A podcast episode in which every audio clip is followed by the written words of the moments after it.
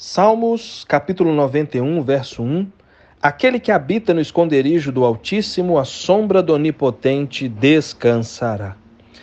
Nesse período de pandemia, talvez a frase que mais ouvimos foi: fica em casa. Mas eu quero aqui poder refletir com você numa perspectiva bíblica sobre uma casa poderosa e preciosa na qual eu e você, de fato, precisamos permanecer, que é a própria presença de Deus. De uma maneira figurativa, o salmista aqui relata sobre a importância, a decisão, porque a palavra aquele nos faz entender que é uma escolha. Quem decide habitar, quem decide morar, fazer de Deus a sua morada, fazer da presença de Deus o seu lugar de refúgio, fazer da presença de Deus, de fato, a sua própria casa.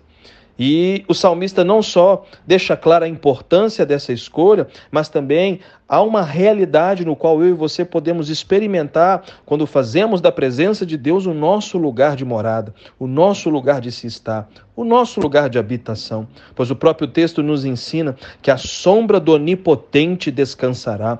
O Onipotente é o Todo-Poderoso. É Deus que pode transformar a nossa vida, é Deus que pode abater as circunstâncias e é Deus que pode nos dar vitória sobre os desafios da vida, porque nenhuma crise, Nenhuma pandemia é maior do que o nosso Deus, porque Ele é onipotente, Ele é o Todo-Poderoso, e mediante o seu poder manifesto para cuidar da minha vida e da sua vida, nele nós temos o verdadeiro descanso. A ansiedade, as preocupações, os transtornos mentais, os transtornos emocionais, caem por terra, porque Ele é o Todo-Poderoso. Nele nós temos o verdadeiro cuidado, o verdadeiro amparo, e nele a nossa alma, o nosso coração, a nossa mente encontra o verdadeiro descanso.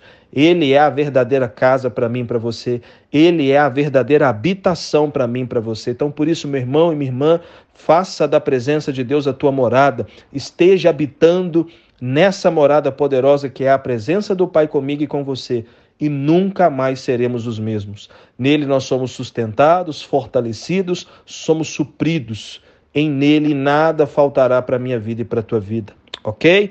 Tenha essa certeza, viva essa realidade, desfrute dessa habitação poderosa que é o Deus onipotente cuidando de mim e de você, e nunca mais seremos os mesmos. E Ele vai continuar nos sustentando nesse período desafiante que estamos vivendo, porque Ele é o Onipotente, e que haja descanso para o teu coração. Viva uma quarta abençoada. Tamo junto, hein?